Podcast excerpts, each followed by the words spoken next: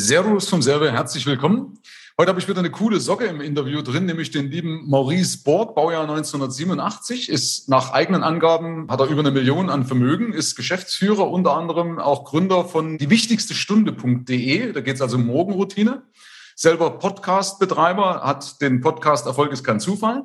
Und wir reden heute drüber, wie man es schafft, wie der Maurice, nämlich 15.000 Euro im Monat zu sparen und dass das ein viel größerer Hebel ist, also das Einkommen ein viel größerer Hebel ist. Das fand ich sehr spannend. Ja, herzlich willkommen, lieber Maurice. Schön, dass du dir Zeit genommen hast. Servus, Michael. Ja, ähm, du hast gesagt, nach eigenen Angaben, ich bin, ich bin einer der wenigen Menschen, der mit Finanzthemen in Deutschland sehr offensiv ähm, und offen umgeht. Ja, das heißt, du kannst auf meinem Instagram-Profil mein Depot einsehen. Ja, ähm, du kannst auf meinem Instagram-Profil alle meine Immobilien-Deals einsehen. Ähm, und dementsprechend kannst du dir alles auch nachrechnen, was mit meinem Vermögen ist. Das gefällt meiner Frau nicht ganz so gut, meine Offenheit zu Finanzthemen, ja. Aber ähm, ich denke mir immer eins, weiß ich nicht, wenn man jemanden überfallen will, dann nimm doch nicht mich, da gibt es ja auch viel reichere, ja. Da geht doch Berlin-Grunewald hier ums Eck, äh, die haben alle mehr oder in der Regel mehr als ich, würde ich ihnen zumindest Ho äh, wie soll ich sagen, hoffe ich zumindest für Sie, weil Sie in so fetten Buden wohnen, da sollten Sie mehr haben als ich.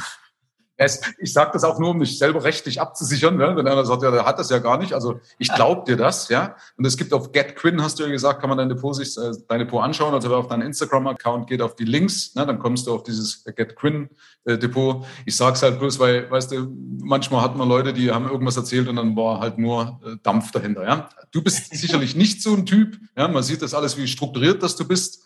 Und das hat mir auch massiv imponiert und deswegen habe ich auch gefragt, Mensch, pass auf, lass uns doch mal gemeinsam was machen, weil du eben auch, du bist 17 Jahre jünger und ich finde, mit dem, was du tust, bist du sehr, sehr erfolgreich.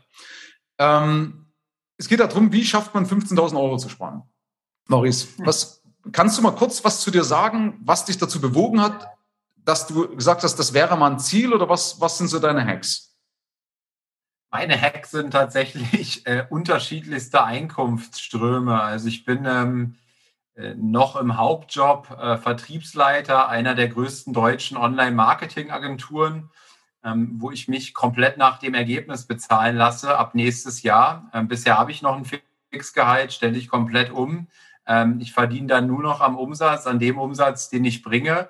Ähm, das heißt, ich lasse mich nicht nach Zeit bezahlen, sondern nach dem Ergebnis. Äh, dazu habe ich neben diesem Angestellten-Dasein habe ich äh, ja unternehmerische Aktivitäten unternommen. Ich habe irgendwann eine Vertriebsacademy aufgebaut, eine digitale, die heißt die Smart Seller Academy. Ähm, habe mit die wichtigste Stunde.de ein Netzwerk für Persönlichkeitsentwicklung geschaffen, ähm, wo es im Kern darum geht, äh, eine Morgenroutine durchzuführen, hat sich aber im Nachgang nur als Filter rausgestellt. Damit filter ich einen gewissen Schlag an Menschen in mein Umfeld, in meine Community rein. Wir sind jetzt schon über 500 äh, Leute, die das jeden Tag praktizieren. Äh, und ja, schlussendlich ist es das, also die Mischung oder der, der Hebel aus einem gut bezahlten Angestelltenverhältnis, was sich aber nicht aus einem Fixgehalt ergab, sondern einfach aus einem variablen hohen Gehaltsbestandteil. Also ich habe so zwei Drittel meiner Einnahmen mache ich über Provision, ähm, einfach weil ich gut verkaufen konnte. Damit konnte ich ein sehr hohes Einkommen erzielen. Und diese Sparquote jetzt, die stammt nicht aus meinem Angestelltengehalt, ähm, die kommt tatsächlich jetzt aus dem Unternehmerischen.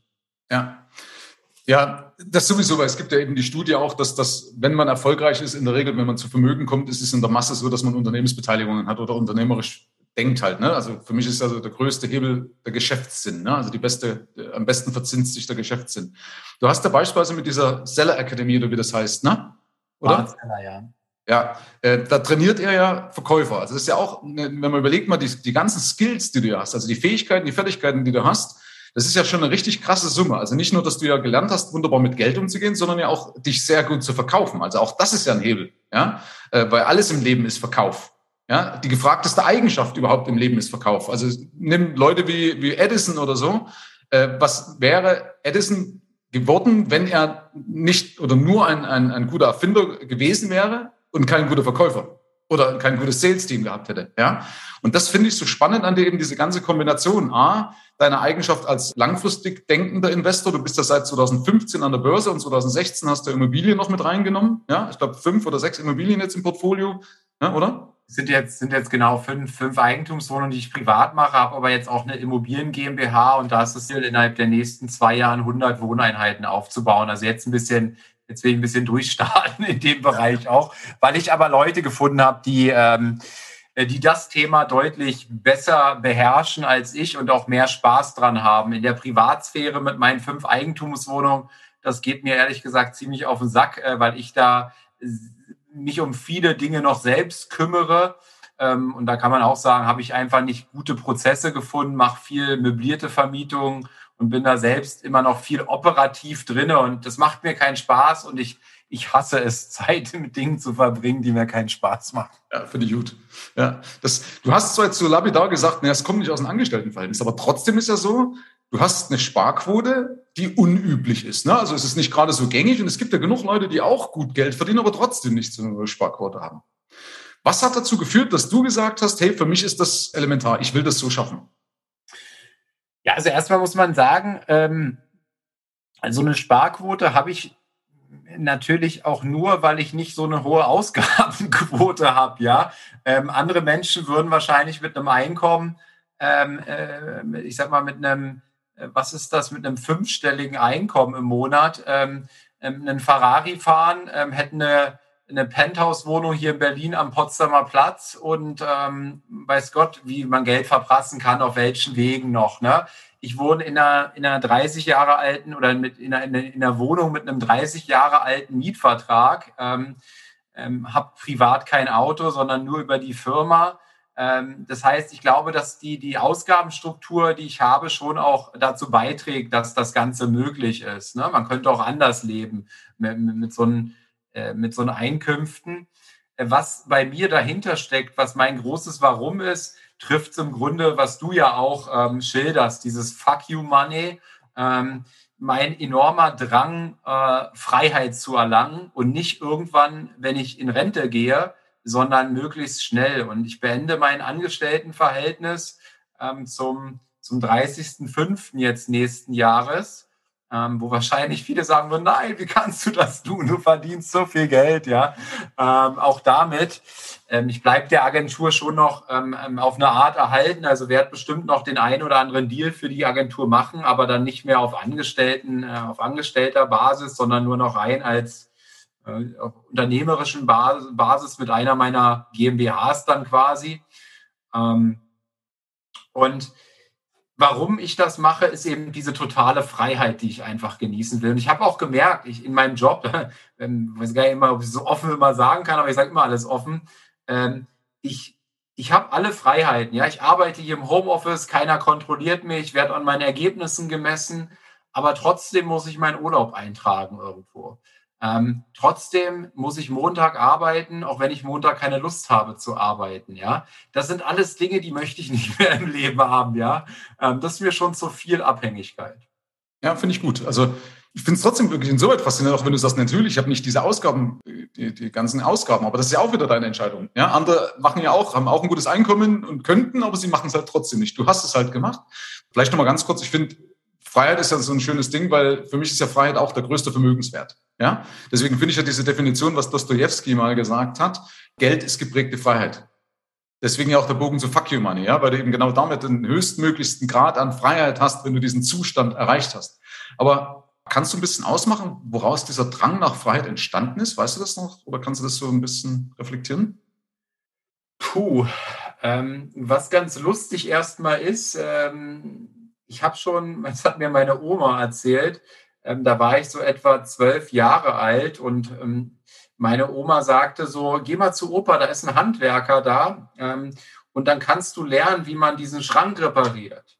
Und dann sagte ich zu meiner Oma mit zwölf oder acht oder also ganz jung, ja, dann sage ich zu meiner Oma, du Oma, das brauche ich gar nicht, weil wenn ich mal groß bin, dann habe ich genug Geld, dass andere Leute einen Schrank für mich reparieren können, ja.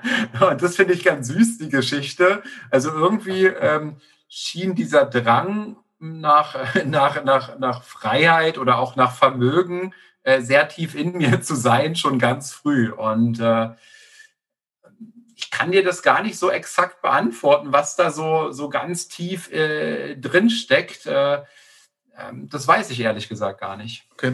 Das heißt also, gab es so keine Restriktionen in deiner Kindheit oder in deiner Jugendzeit, wo du gemerkt hast, hey, da wurde meine Freiheit extrem eingeschränkt und das hätte ich mit mehr Geld lösen können? Nee, ich bin, ähm, ich, ich bin, ich würde ich würd so bezeichnen, gut bürgerlich aufgewachsen, also nicht irgendwie in, in reichen Verhältnissen. Mir hat aber auch nichts gefehlt. Ne? Ähm, ich kann mir schon so ein paar, paar Dinge aus der, aus der Erziehung schon erinnern, so wie, ja, nimm, nimm nur eine Scheibe Wurst auf dein Brötchen, ja, oder so. Also so ein paar Limitierungen, die mich schon auch so ähm, immer gekitzelt haben, wo ich gesagt habe, nee, warum denn? Oder ähm, man kann nicht jeden Tag essen gehen. Und ich stelle mir die Frage, warum denn nicht? ja, heutzutage, ja. Aber da, da, da habe ich das, äh, da habe ich das schon gemerkt, was mich dann auch irgendwie auch immer motiviert hat, ähm, ähm, eben genau das doch zu können, ja.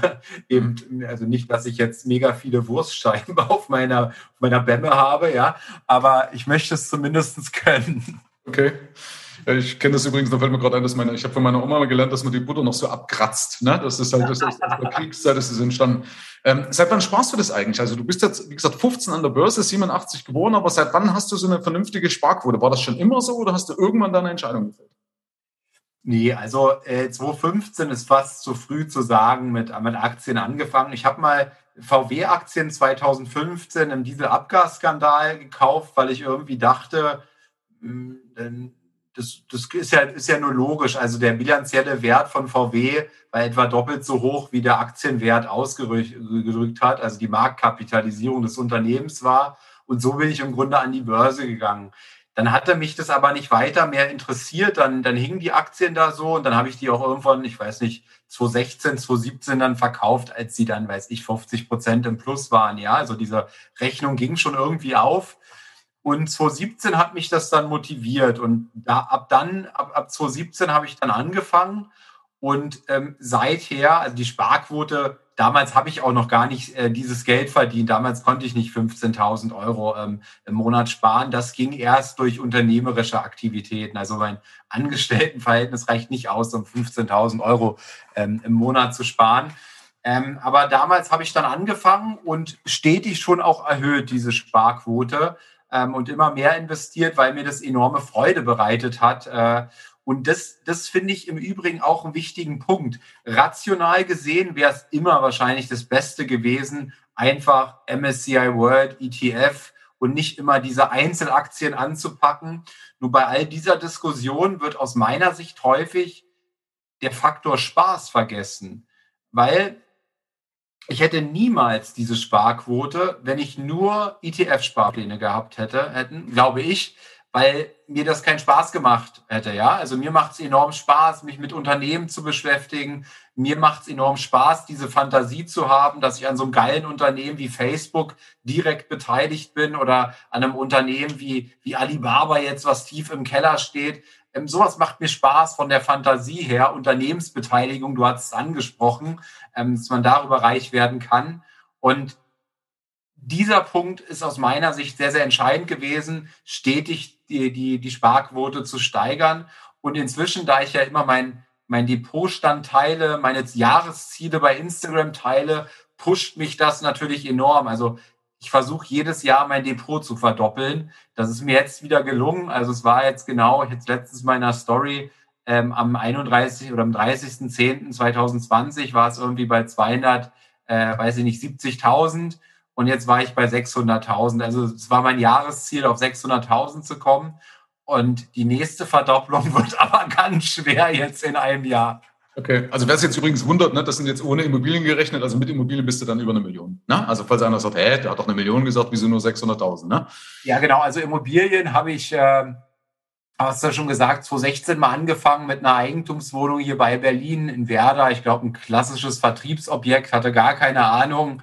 Ähm, also ein klassischer Immobilienvertrieb im Nachgang aber immer noch gut. Du konntest bei Berlin oder in Berlin 2016 hättest du alles kaufen können, wäre heute gut gewesen, ja. Ähm, dann habe ich mich irgendwann tiefer ins Thema eingearbeitet. Erst 2018, 19 so in der Drehe.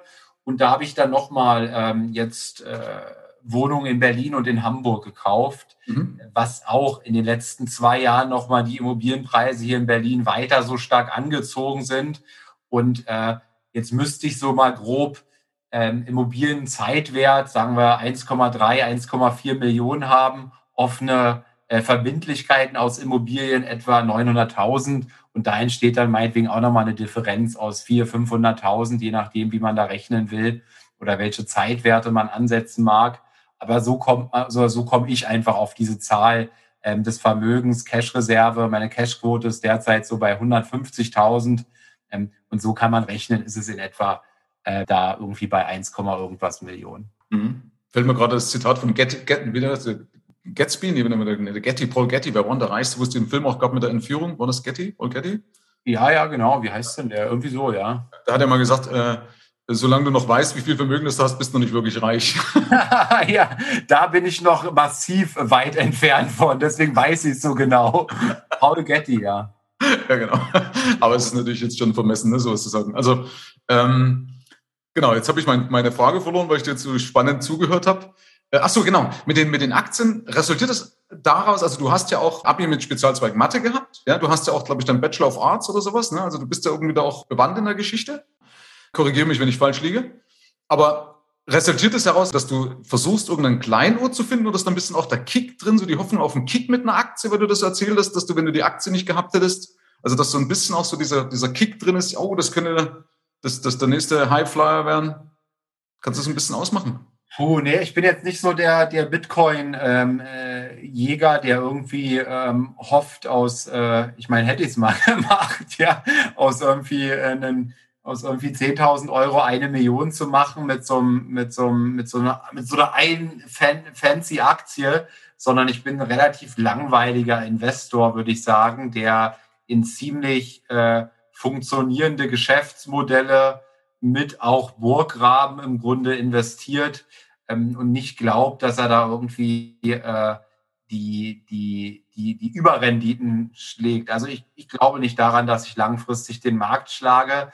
Du hast jetzt äh, GetQuinn angesprochen, wo man mal Depots analysieren kann. Ne? Die, die, die ziehen ja quasi die Daten aus deinem Depot. Leider machen die nur das äh, von der Consorsbank können sie das, bei Interactive Brokers, da ist mein GmbH-Depot, da können sie es nicht. Also deswegen sieht man dort auch nur mein Privatdepot. Aber ich glaube, selbst wenn man das mal vergleichen würde, performt mein Depot etwa so wie der MSCI World. Ich, also ich glaube ich glaub nicht, dass ich besser bin, weiß ich aber nicht. Mhm. Okay, und das ist auch nicht wichtig, solange du Spaß dran hast, ist ja wieder eine andere Baustelle. Ja, das muss man ja auch wiederum sagen. Ne?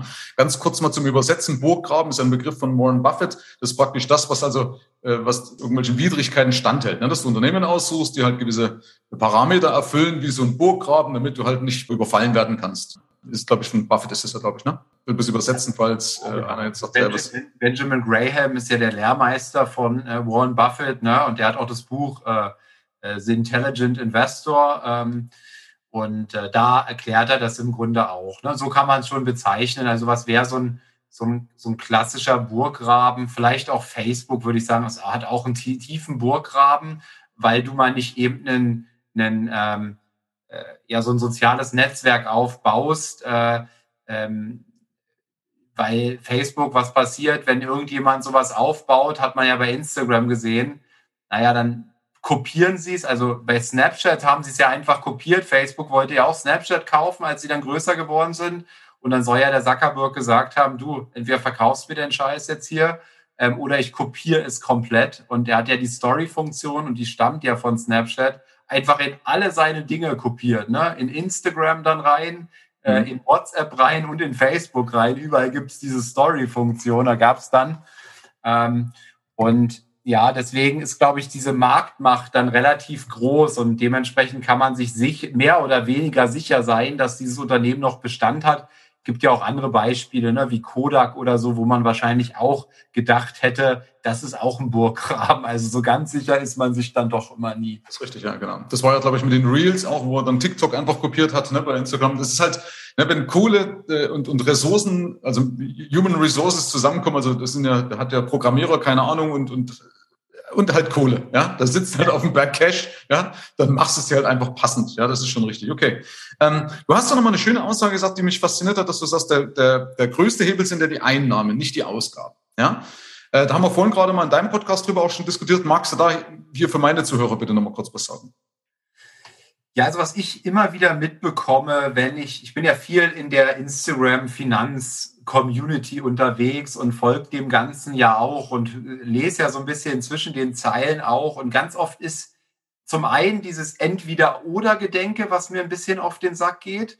Und was mir auch auf den Sack geht, ist diese Frugalisten-Fraktion, ähm, die sich enorm all ihre Energie auf diesen Sparhebel ähm, legt. Ja, also wie kann ich am Essen noch mehr sparen? Ja, wenn ich jetzt Leitungswasser trinke, spare ich mir den Kasten Wasser in der Woche. Ja, dann mache ich äh, aus, weiß ich nicht, äh, 5 Euro, mache ich 50 Cent Ausgaben. Ja, und da wird immer die ganze Energie raufgelegt. Und dann gucke ich mir deren Bilanzen an und sehe aber auf der anderen Seite ein Einkommen von 2300 Euro brutto. Und dann frage ich mich immer, warum legst du diese ganze Energie, diese ganzen Stunden und vor allen Dingen die Energie, ja, warum legst du die nicht auf die andere Seite, nämlich auf die Einkommensseite und überlegst dir mal, wie kannst du ein höheres Einkommen erzielen durch zum Beispiel ein zusätzliches Geschäft, was du machst. Ähm, weil der Hebel ist unbegrenzt auf der linken Seite. Das sehen wir an gewissen Menschen wie Elon Musk oder sonst wer, der Multimilliarden in einem Jahr verdient oder ein Vermögen aufbaut durch seine Tesla-Shares. Ähm, also der ist unbegrenzt und der Hebel von Ausgaben im Bereich Essen im Monat von 300 Euro auf ja, 50 Euro zu kommen, der ist halt begrenzt, weil unter 50 Euro was musst du nun mal fressen. Mhm. Ja, ich weiß auch nicht, ob das eine Lebenseinstellung ist, weil was, die Frage ist ja, was macht das mit dir? Ne? Was macht das mit deinem Unterbewusstsein? Ich nenne das auch mal so ein bisschen Wohlstandsbewusstsein. Ne?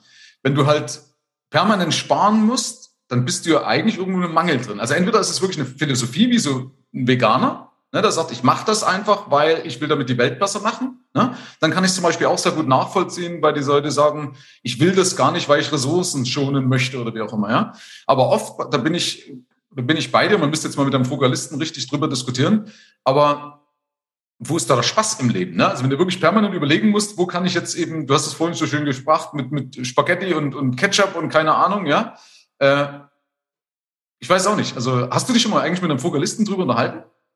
Nee, muss ich tatsächlich mal einen, einen, einen, einen, einen aussuchen. Ich weiß gar nicht, wer der, der größte äh, in dieser Richtung ist, der sich äh, damit beschäftigt. Aber ja, finde ich ein interessantes Thema. Ich glaube, es wird ja immer begründet, aber auch das gefällt mir nicht, auch dieser Ansatz quasi im Hier und Jetzt zu verzichten, um dann irgendwann deutlich früher die finanzielle Freiheit zu genießen. Ja. Ne? Also oft sind es ja, ich sag mal, Menschen, die eben auch gelernt haben, mit sehr wenig auszukommen. Und ich glaube, das Problem ist auch, du gewöhnst dich dann auch an ganz, ganz wenig. Ja, also wenn du so lebst, ich weiß nicht, ob du dann nochmal umsteigen kannst, was deine Essgewohnheiten angeht.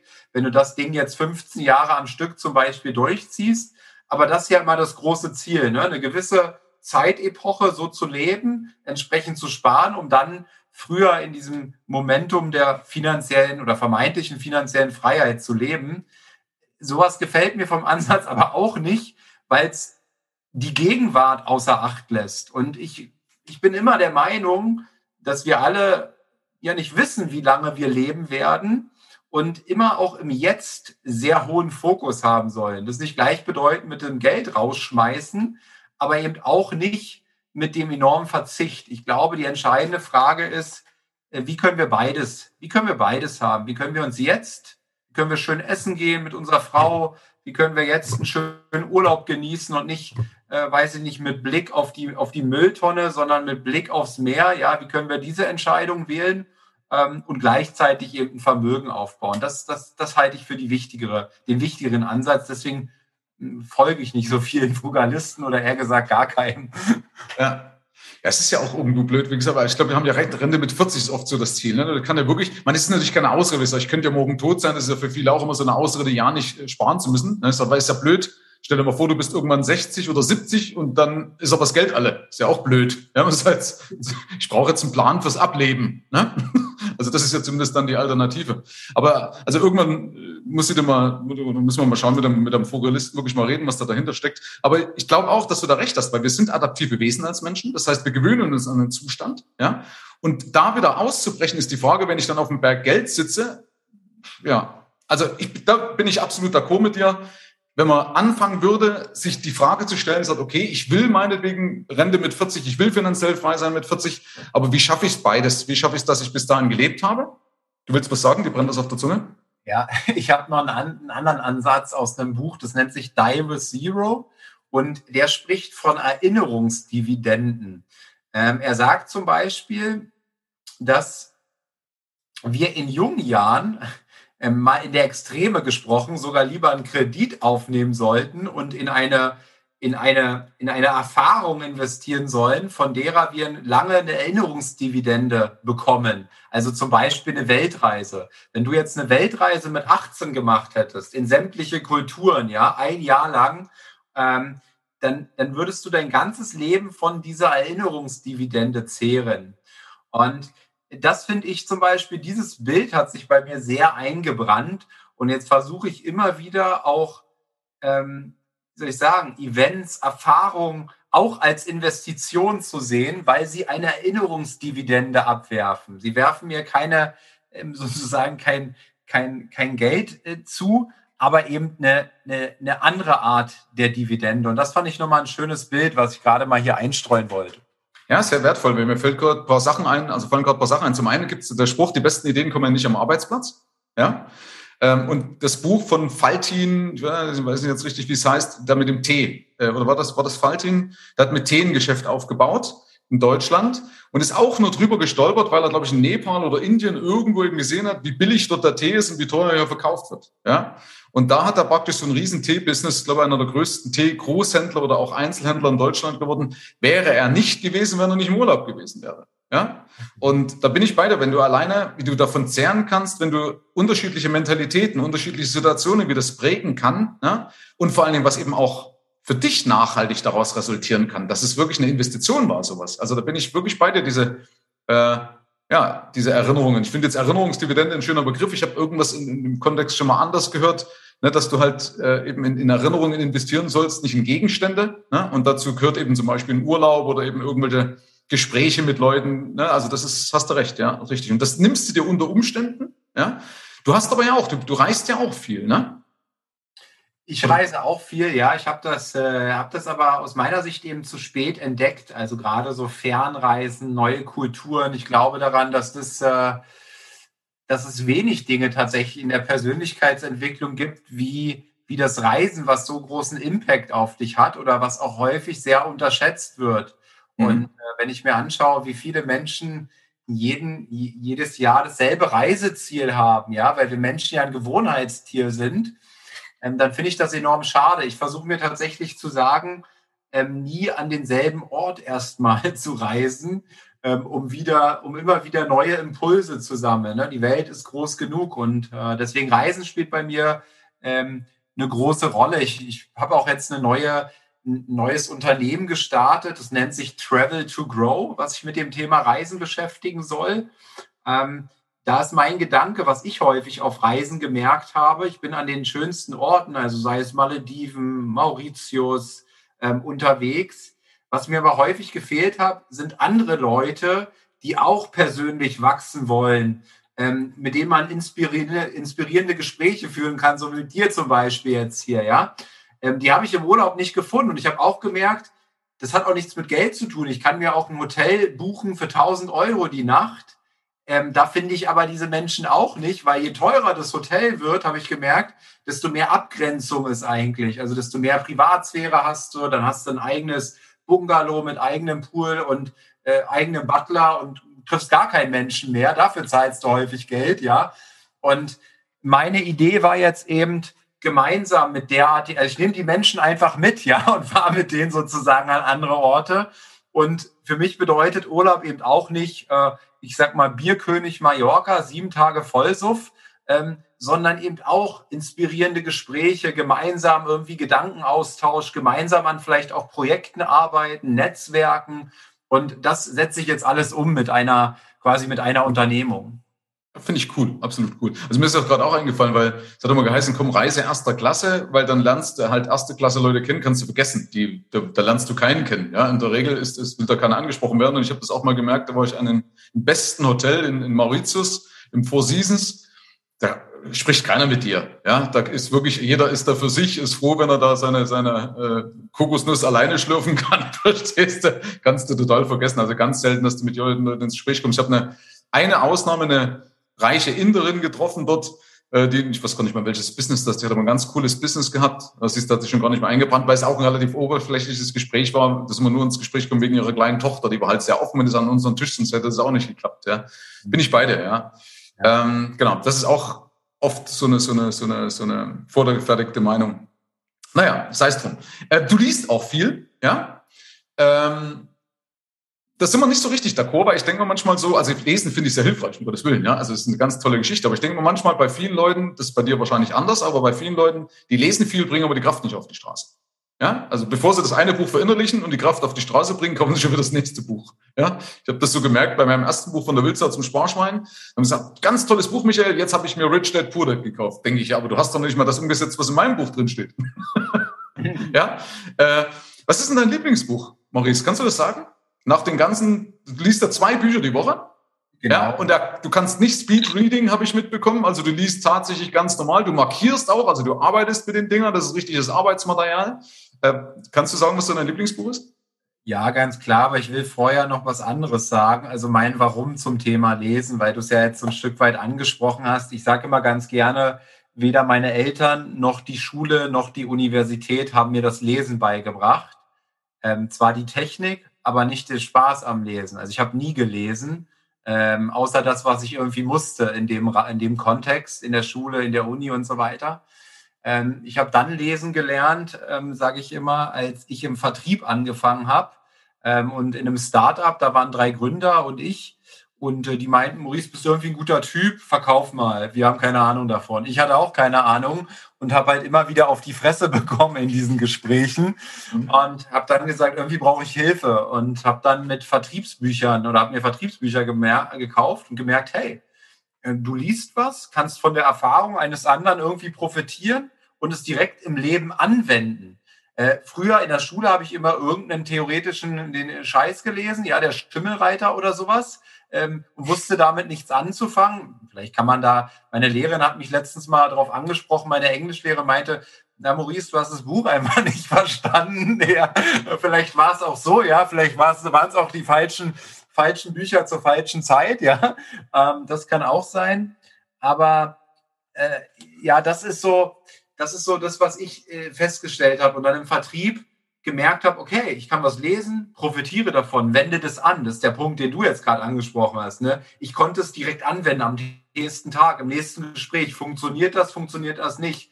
Mhm. Und so hat sich irgendwie äh, eine Sucht entwickelt, weil ich gemerkt habe, da kann ich wachsen. Da ist ein riesiger Hebel im Leben zu wachsen, nämlich von den richtigen Menschen, von den richtigen Erfahrungen zu profitieren und sie anzuwenden.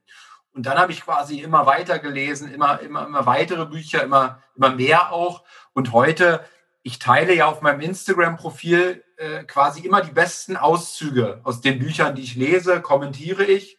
Und somit müssen Menschen gar nicht unbedingt die Bücher lesen, sondern kriegen immer einen Extrakt aus dem Besten, ja. Ähm, oder sie finden das Buch cool und kaufen sich es dann. Ähm, habt ihr letztens auch dein Buch äh, da zum Beispiel vorgestellt und dann kriegen sie einen Link von mir und können sie kaufen. Ähm, und das beste Buch, das war ja deine eigentliche Frage, das ist für mich äh, Wie man Freunde gewinnt von Dale Carnegie. Ähm, der englische Titel trifft es, glaube ich, besser. Es heißt How to Influence. Äh, warte, muss ich mal gucken. Jetzt ähm, Carnegie eher auf Sorge dich nicht lebe getippt. Das finde ich auch sehr stark. Das habe ich, äh, das habe ich meiner Oma jetzt nach dem Tod meines Opas geschenkt, hat ihr mega geholfen. Und auch meine Mutter, die hat einen schweren Autounfall gehabt. Äh, und da, ihr hat es da auch äh, sehr, sehr geholfen, mit dieser Verletzung klarzukommen, mit ihren Gedanken klarzukommen.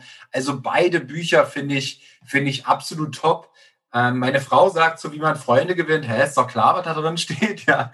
Ähm, also es geht, es geht im Grunde ähm, um zwischenmenschliche Kommunikation, Interaktion und dieses Buch stammt, ich glaube, 1930 oder sowas in der Dreh. Ja.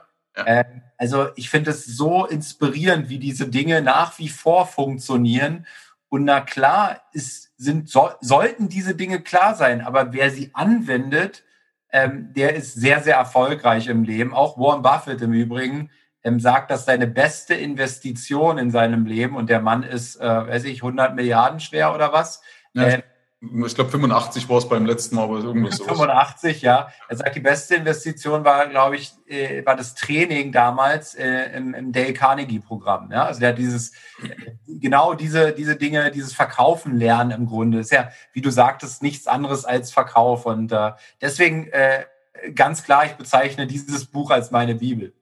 Okay, sehr cool. Ja, es ist ein, also kann ich auch jedem ans Herz legen. Wirklich Dale Carnegie, die zwei Bücher, So will ich nicht leben oder wie man Freunde gewinnt ähm, genau, ich habe auch gesehen, du hast Factfulness, hast du gelesen. Das finde ich auch ganz klasse, weil es zumindest auch mal so ein bisschen weggeht davon, äh, dass alles schlechter geworden ist, sondern er beweist halt, dass es wirklich besser geworden ist. Und Optimismus ist ja zumindest auch eine Grundvoraussetzung für erfolgreiche Menschen. Also ich kenne keinen erfolgreichen Mensch, also ich zumindest nicht. Man sagt denen auch nach, dass es eine Erfolgsvoraussetzung ist.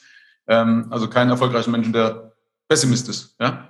Also der englische Titel ist How to Win Friends and Influence People. Ne? Ähm, und das trifft für mich ein bisschen mehr, also wie du eben ähm, ja, Menschen beeinflussen kannst durch dein Verhalten, wie du Menschen für dich gewinnst. Äh, viele denken immer so, ähm, wie man Freunde gewinnt. Ja, ich bin doch kein Idiot, ich muss doch nicht Freunde gewinnen, ich habe doch genug Freunde. Ne? Und glaube ich, kaufen sich dann das Buch nicht. Äh, also sehr, sehr, sehr gutes Buch.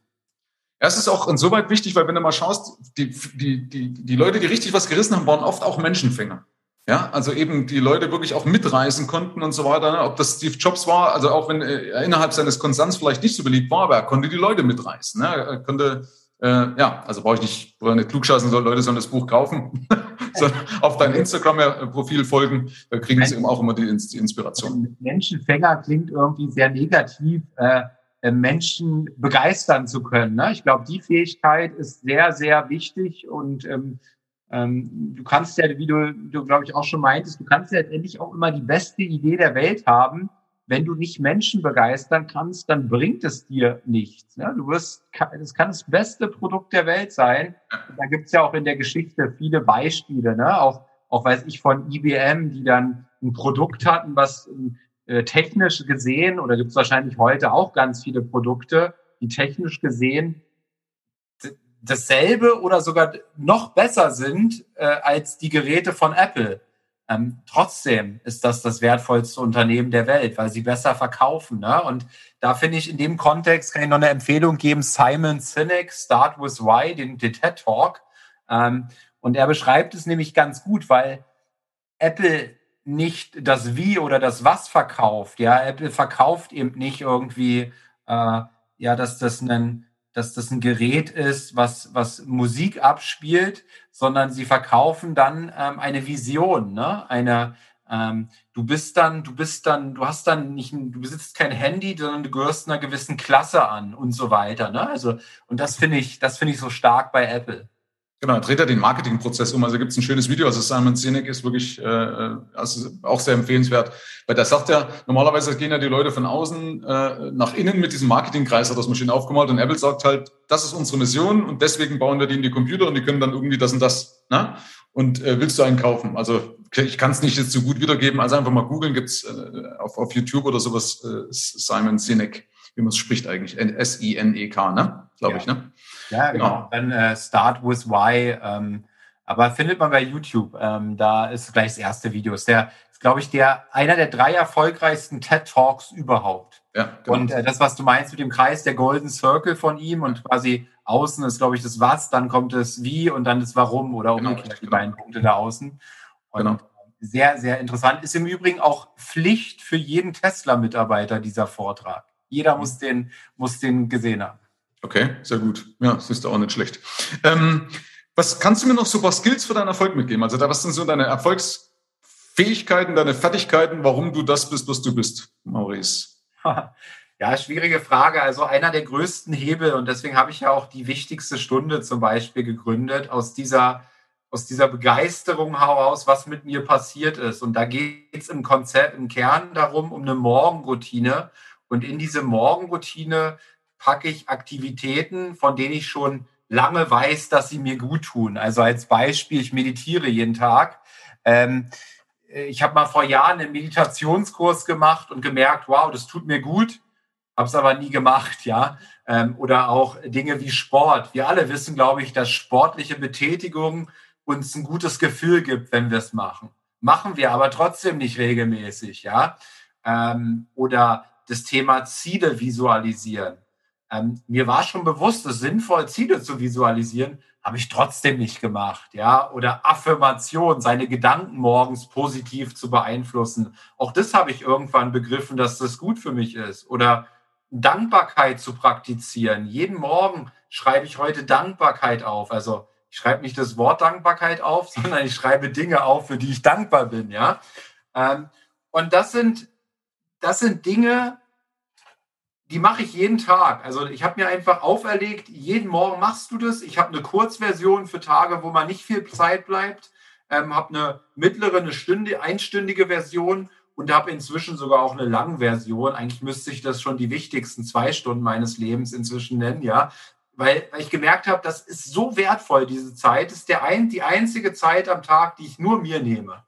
Und das kann ich nur das kann ich nur jedem raten, sich damit zu beschäftigen und es umzusetzen, weil ich habe eine immense Energie dadurch bekommen. Also ich habe dieses Jahr vier GmbHs neben meinem Hauptjob ge ge gegründet, ja, was ja schon irgendwie bezeichnend ist, ja. Und ich habe so viele Ideen und, und Kraft, äh, die ich dadurch bekommen habe.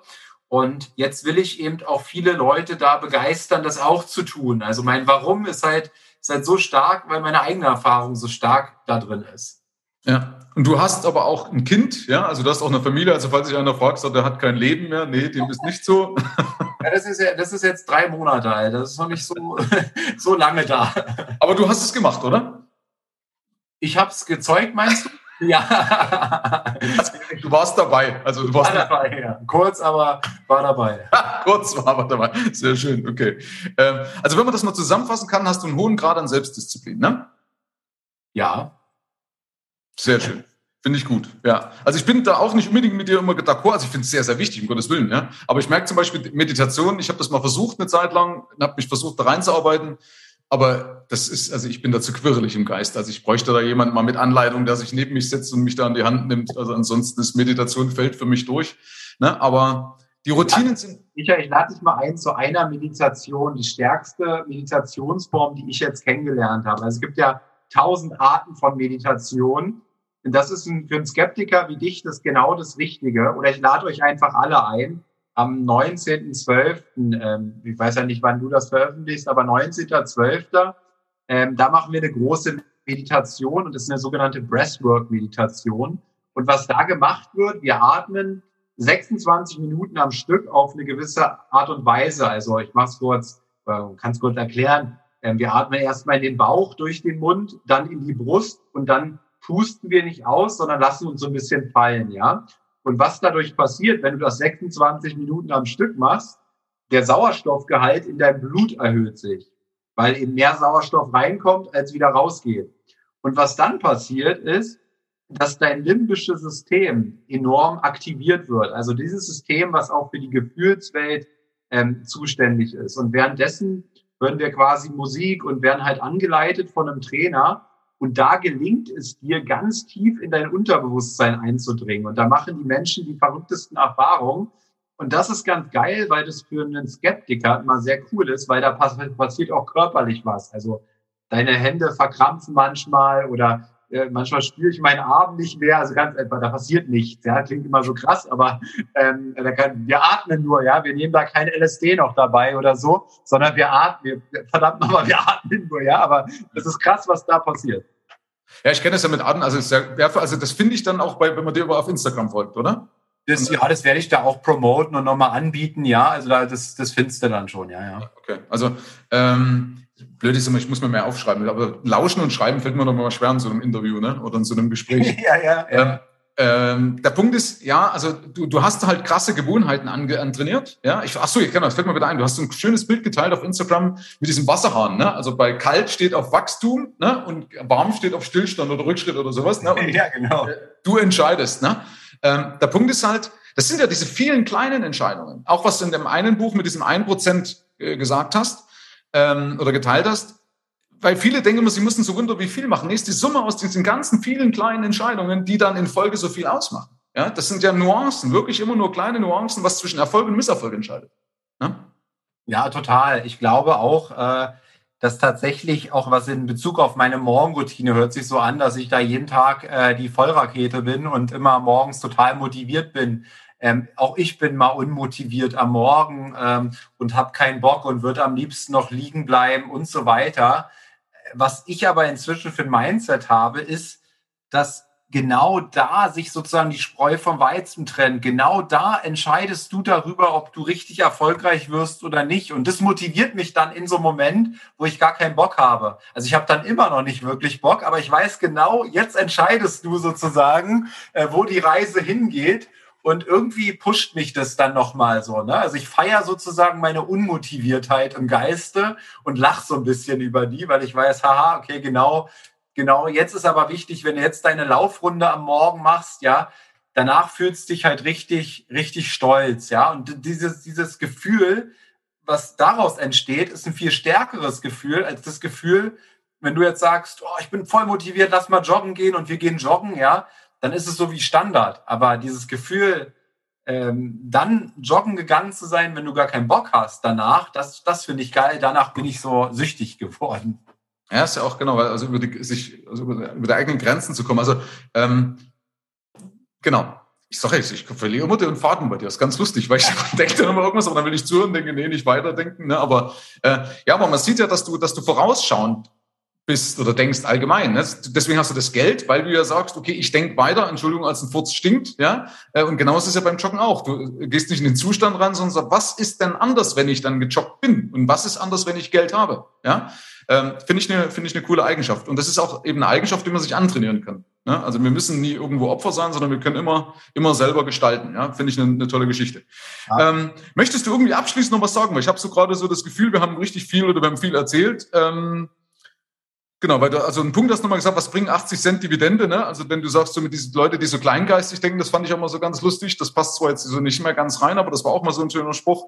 Ähm, weil man muss schon größer denken, ne? Weil du gesagt hast, dann Leute freuen sich, dass sie halt dann für 10 Euro eine Aktie gekauft haben oder irgendeinen Anteil oder einen Bruchteil und kriegen dann ein paar Cent Dividende.